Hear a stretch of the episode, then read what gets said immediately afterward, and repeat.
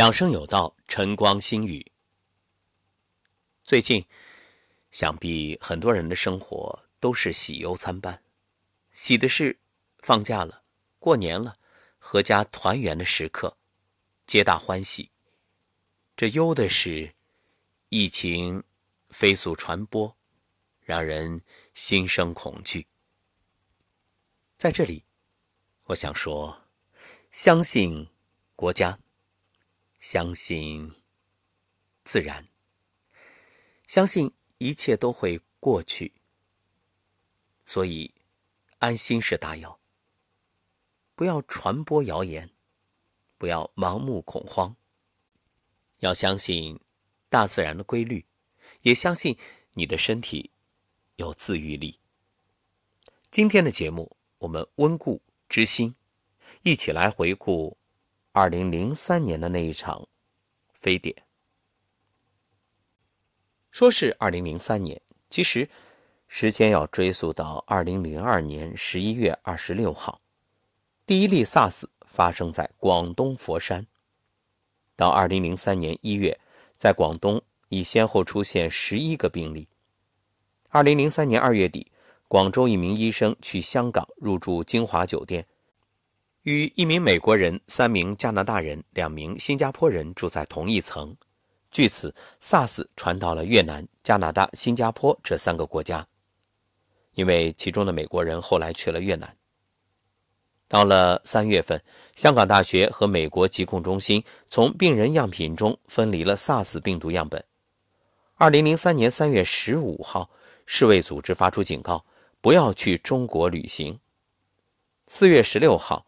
世界卫生组织在日内瓦宣布，经过现代版科赫法则检验，已经确认了 SARS 的致病源是冠状病毒的一个变种。一直到2003年的5月21号，最后一例 SARS 病人出院。整个疫情周期中，中国感染5328人，死亡349人；全球感染8273人，死亡775人。前后持续了半年时间。那么，究竟什么是病毒呢？生病是因为病原体引起，病原体分病毒和病菌两种，这是两种不同的物质。病菌的大小呢是微米级的，可以普通显微镜下看到，是完整的细胞结构，可以在体外生存。像结核、伤寒、鼠疫都是细菌引起，治疗方案呢是抗生素。病毒的大小呢是纳米级，更小，需要在更高级的电子显微镜下才可以看到。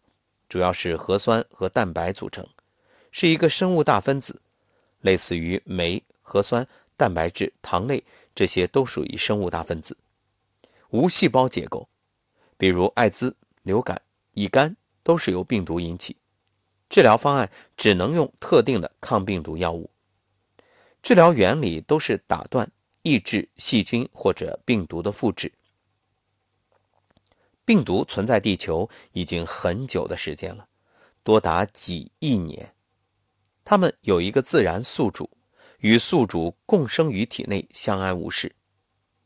人类的基因组已经完全破解，其中就包括数千种病毒的基因组。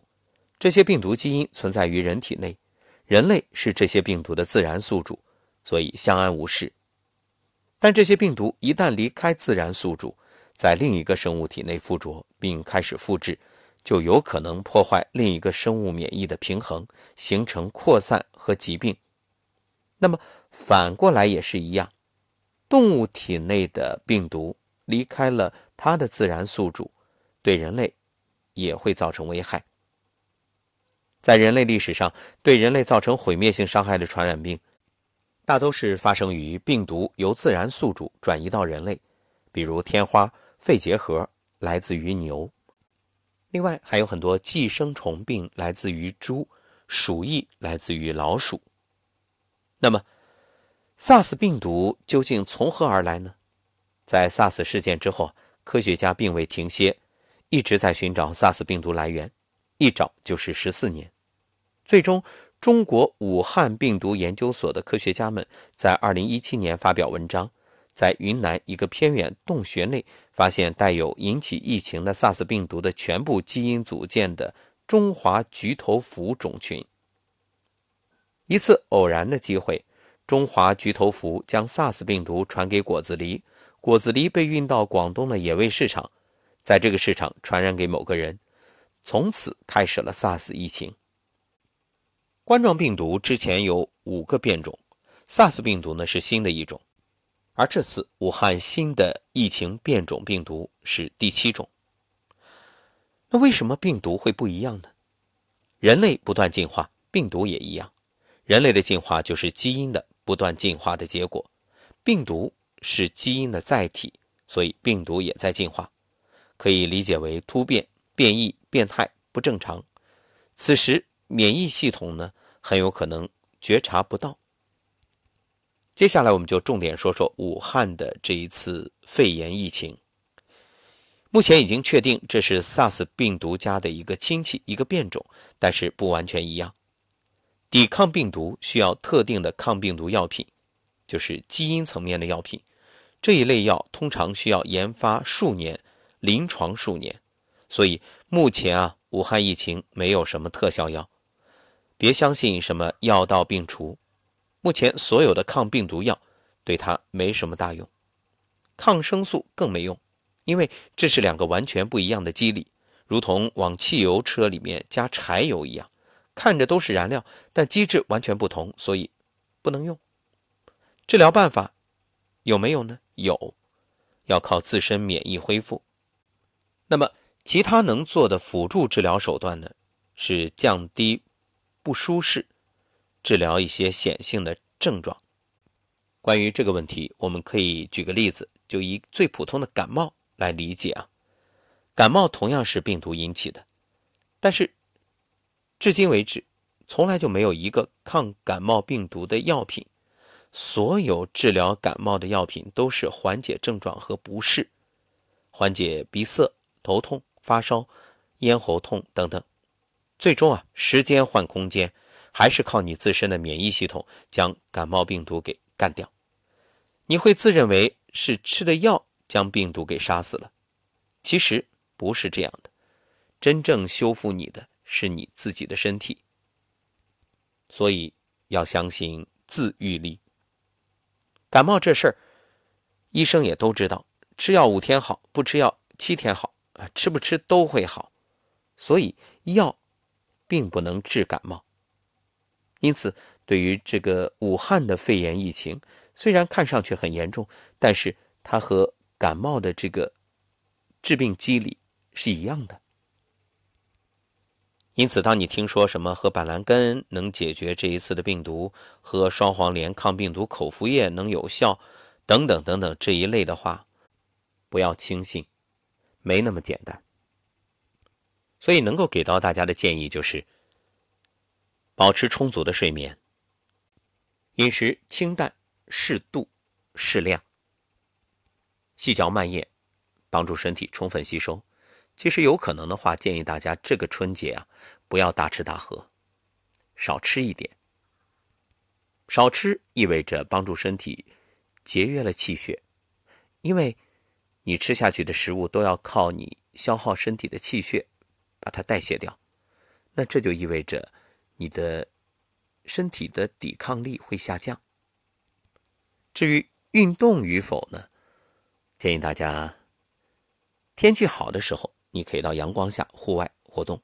一般情况在家里就可以站桩，还有颤抖功，这些都可以帮助身体去激发阳气，然后呢，气血循行，保持一个良好的运转，让身体有这种。抵御力还是那句话，正气存内，邪不可干。所以养正气，除了必要的聚会之外，一般来讲，避开人多的地方，尽量的避开与人接触的机会。所以这个春节，好好的和自己在一起，和家人在一起，相信宅男宅女听到这个消息会很开心。最后这一点非常重要，就是两个字：安心。不要惊慌。十七年前，也就是二零零三年，那中国的医疗条件比现在呢，肯定不如啊。十七年过去了，这医疗水平、医疗条件肯定大有进步，但是当时一样能够控制住。所以，重大风险和灾难面前啊，就凸显了体制优势。相信国家有这种管控的能力。一般来说，也就是三个月，疫情就会全面控制。放心，不会失控。关键在于你自己是幸运者呢，还是中招的人？这取决于你怎么选择。所以，如果你说我根本不在乎，哪儿人多我往哪儿去啊，那不叫安心，那叫自找。无论是为了别人还是为了自己，建议大家都能够遵循规律，遵守规则。因为一旦感染，那就不是一个人的问题，可能会传染周围的人，又会让它扩散。因此，我们爱护好自己，就等于帮国家分忧，不给添乱。昨天节目也已经分享了，用淡盐水漱喉，还有清洗鼻腔，捧着水吸进鼻腔，然后分别按住两个鼻孔，把另一个鼻孔的水呢擤出去，这都是清洗上呼吸道的方法，避免病毒的留存。所以病毒不要传播，但是这个方法可以快速的复制。你随手转发给身边的亲人朋友，也可以帮助大家通过我们今天的节目，更好的了解这一次疫情，也安心不慌。因为心安是大药，当你的心安住了，你身体的抵抗力、免疫力自然提升。没事呢，揉揉肚子，中午打个坐休息一下。总而言之，让自己管住嘴，安住心。少出门，陪家人。祝各位过年好。最后想说的是，尊重大自然，尊重规律。所有发生的这些突发事件，其实早有前因，一切不过是种因得果。愿大家都能从中吸取教训，懂得我们该怎样生活。